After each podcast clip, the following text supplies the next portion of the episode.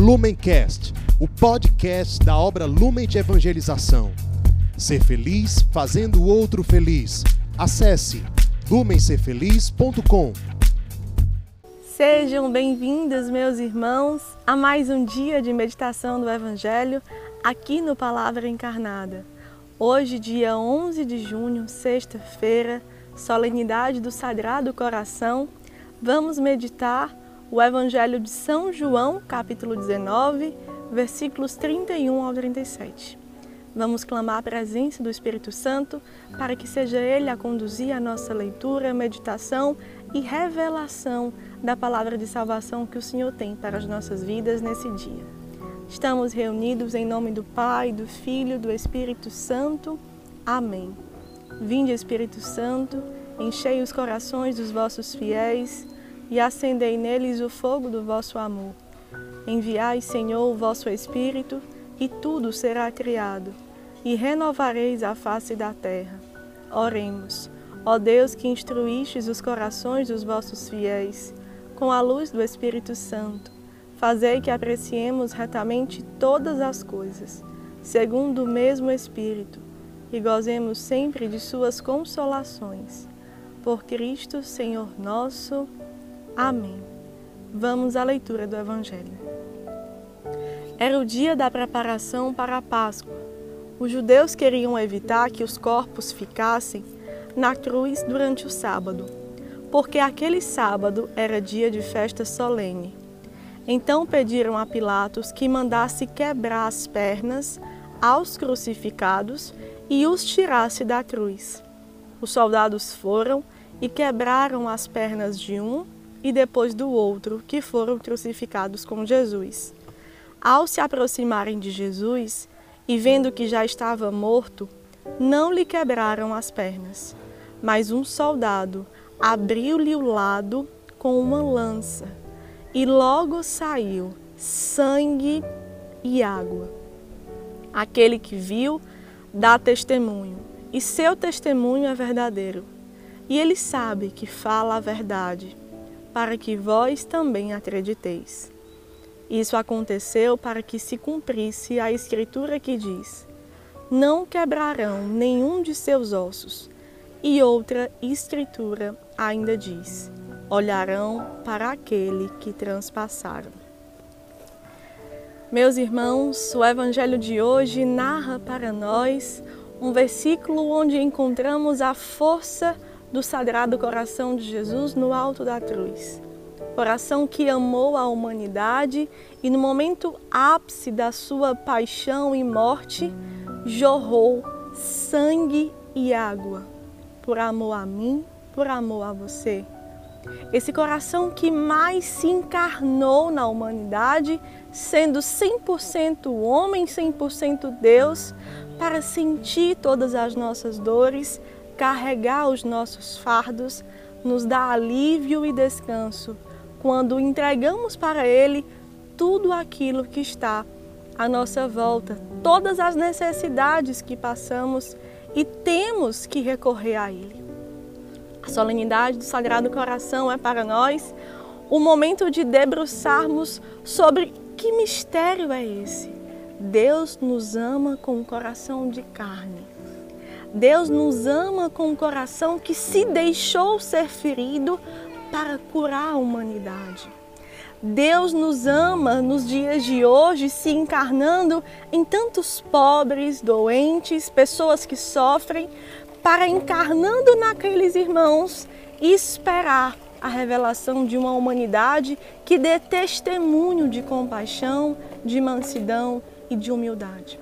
Diante disso, nós podemos nos perguntar de forma muito simples e muito concreta: como estão os nossos sentimentos diante dos sentimentos mais nobres, puros e verdadeiros do coração sagrado de Jesus? Entender que Deus se faz homem, que ele se encarna na humanidade para sentir a dor e salvar a nossa condição pecadora, nos dá uma força sem igual. Só nos resta a nossa parte de decisão nesse processo. Nós estamos nos rendendo a esse coração que é Senhor das nossas vidas, deixando que todos os sentimentos que saem dele santifique a nossa vida? Ou ainda estamos endurecidos, incrédulos, inconstantes, vacilando no caminho porque não colocamos de fato esse coração no centro? Precisamos nos lançar e nos lançar com toda a nossa alma, com todo o nosso entendimento, com toda a nossa força. Porque há um Deus que morreu por nós, ressuscitou e nos tira da escravidão do pecado. Será que a nossa vida condiz com alguém que foi visitado por esse Deus, que se encarna na humanidade, que sente todo o sofrimento e tira todos esses pesos que o pecado deixou em mim e em você? Nós precisamos nos colocar realmente nesse segmento santo, puro e fiel para desfrutarmos de uma vida nesta terra que goza do paraíso. Quando meditamos sobre tudo isso, existe uma frase de São João Paulo II que nos faz adentrar nas profundezas do que significa esta solenidade. Do coração de Cristo, o homem recebe a capacidade de amar. Eu e você, quando estamos no pecado, quando vamos nos cansando no caminho pelos nossos pecados, pelos pecados das outras pessoas, nós podemos ter uma tentação ao desânimo, uma tentação de dizer que vamos seguir o Senhor até onde nos couber, até onde der, mas quando encontramos verdadeiramente o Senhor, que tem um coração de carne para uma humanidade, nós aprendemos com Ele que a nossa capacidade de amar ela aumenta e, na verdade, revela a potência de como ela foi criada para ser. Quando assim percebemos que o Senhor quer falar conosco por meio deste, desse gesto tão simples de derramar o seu sangue por inteiro e também nos inundar na água viva nos inundar numa vida nova, nos inundar com sacramentos que nos revelam de fato uma vida em estado de graça, nós não temos o que temer. Nós podemos ser falhos, podemos ser imperfeitos, mas nós encontramos e recebemos um coração que se decidiu por amar a humanidade até o fim. Não podemos dar uma resposta que fique em distância desse coração que se derrama a nós não e jamais seremos comparados e igualados a Deus por causa da sua superioridade, mas por graça podemos nos assemelhar a esse Deus que ama até o fim, porque Ele mesmo assim quis fazer. Ele quis nos dar o testemunho e o exemplo de um coração que amou até o fim a humanidade, porque soube se colocar desde os seus instantes primeiros de uma graça concebida, de se colocar como aquele que era o Filho de Deus Pai, uma obediência plena aos seus desígnios, à sua vontade e à revelação de salvação para mim, para você, para toda a humanidade. Façamos como o Senhor.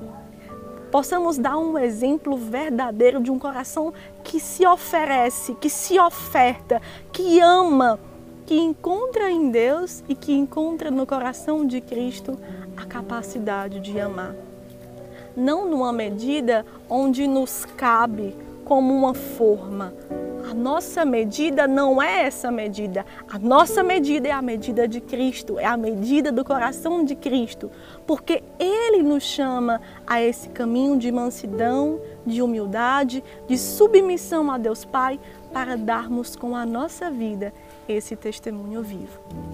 Os nossos irmãos das casas de acolhimento, recebendo a graça de morar numa casa de Deus, façam um propósito de entender: o meu coração pode ser semelhante ao coração de Deus.